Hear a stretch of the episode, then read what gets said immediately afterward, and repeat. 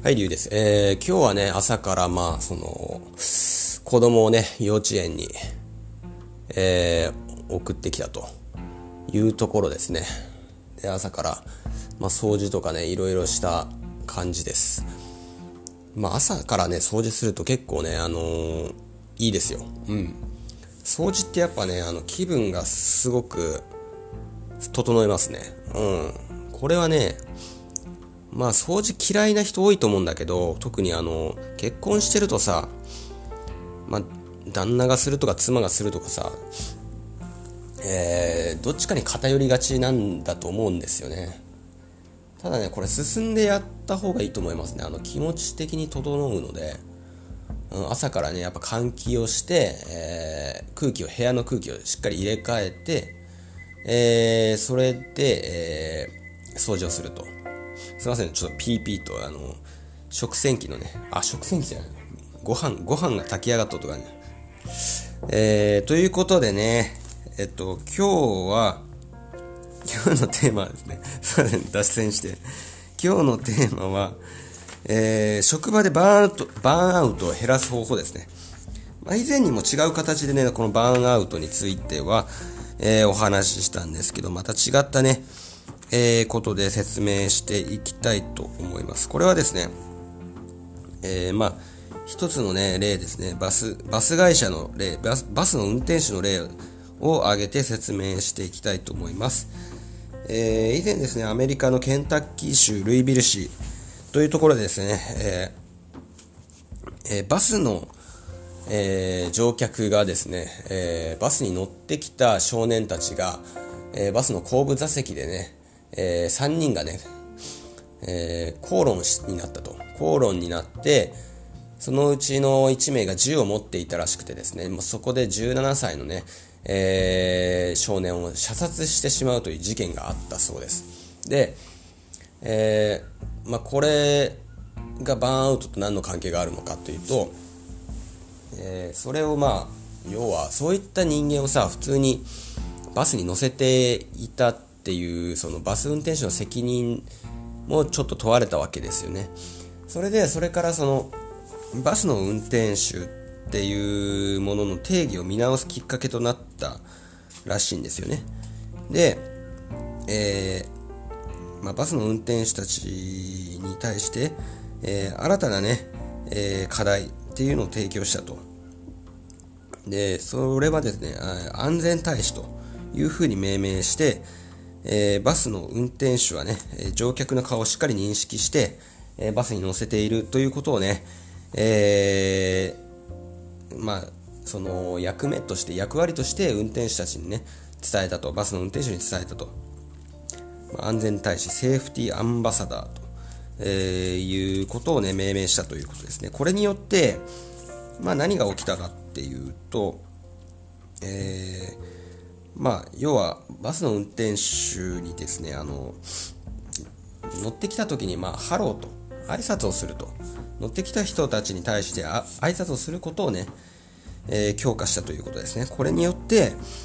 えー、一人一人にしっかりね、接することができるので、えー、それによってですね、まあ、公共の場で犯罪を助長する匿名性が低くなったということですね。まあ、匿名性っていうのは、まあ、犯罪につながりやすいわけですね。まあこれはインターネットでもよく言われますけど、えー、まあ掲示板とかでね、2チャンネル掲示板とかで匿名性が強い、えー、状況の中でね、犯罪者が生まれたりっていうのは結構してました。まあ犯罪がね、2チャンネルで生まれたんじゃなくて、もともと犯罪者がいて、そういった人は、まあ匿名性というところに、まあ、身を置きやすいということですよね。うん。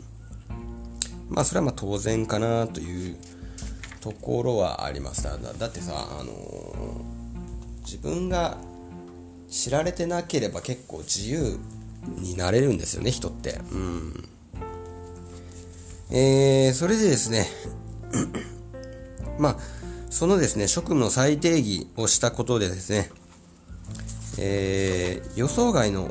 効果が現れたと。バスの運転手たちはですね、仕事のやりがいが飛躍的にそれによって大きくなったということですね。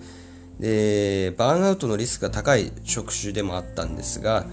えー、これはですねこれによって、まあ、バーンアウトがかなり防げたということが言えますね。うんまあ、ルイビル市のバスの運転手たちは自分たちのことを安全大使だと考えるようになったことで仕事に対してこれまでとは違う意義を感じられるようになったと。うん、自分たちはですね、えー、ルイビル市の市長が推進する地域の安全活動に寄与するというですね、自分よりも大きな目標に、えー、貢献する仕事を自分たちはしているのだと思えるようになったからですね。うん。要はまあまあ前回の前前の放送でも話したんですけど、えー、自分よりも大きな目標、これをね、えー、持つことによって、えー、人ってのは仕事にすごくやりがいを見出すことができるんですよ。それによってね、バーンアウト、えー、燃え尽き症候群が、え、減ると、まあ、精神的にいい影響が出るということですよね。うん。なので、え、これはですね、まあ、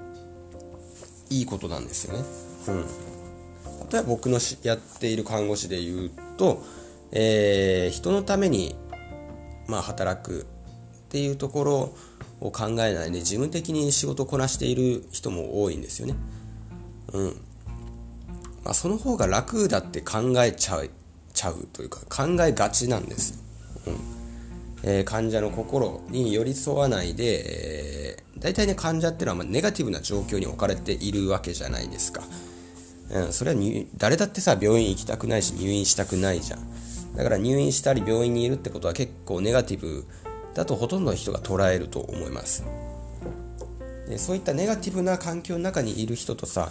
日々僕たちは接しているわけなんですよね。だからその人たちの感情に飲み込まれると自分たちまでさすごく落ち込んだり気落ちしたりさネガティブな、えー、感情に巻き込まれるんじゃないかということを懸念して、えー、接するのをねためらうことまああえてね接しないと、えー、患者を避けて通ると。義務事務的なことだけで関わっていく。という風な人って多いんですよねこの職種は、うん、しかしそこであえてその人たちとしっかりコミュニケーションをとって関わっていくと、えー、触れ合って、えー、触れ合うというかまあ、えー、彼らとしっかりね、えまあ、手を握ると。患者の例えば手を握るとか背中をさするそういったことでも患者は非常に安心したりすると言われています。えー、なのでね、そういった、まあ、スキンシップも大事ですし、えー、コミュニケーション、相手の話を聞いてあげることも大事。で、そのことで、まあ、一時的にね、自分たちも患者の気持ちに巻き込まれて苦痛を感じることはありあるかもしれないけど、しかしね、最終的にはそれの方が、えー、そういった軽いストレスを自分も受けるということですが、それによって、長い目で見ると自分たちはそういった人を助けているということに対してやりがいを見出すことができるようなんですね。だから自分の仕事っていうのがすごく意義の意味のある仕事だというふうに感じやすくなる。ということはこれによって日々が充実してきますのでストレスも、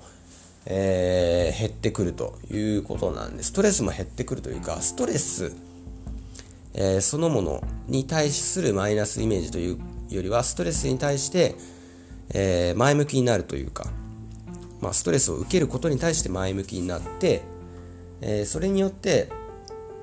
えストレスを受けた時のそのネガティブな反応がなくなっていくんですよ。ストレスをか、え受けた時のネガティブがポジティブになって変わっていくっていうことでね反応が。うん。これによっていろんな自分にも、えー、いい効果が出てくる、えー、幸福になったり、えー、まあ、実際にね長生きするようにできるようになったりね、うん、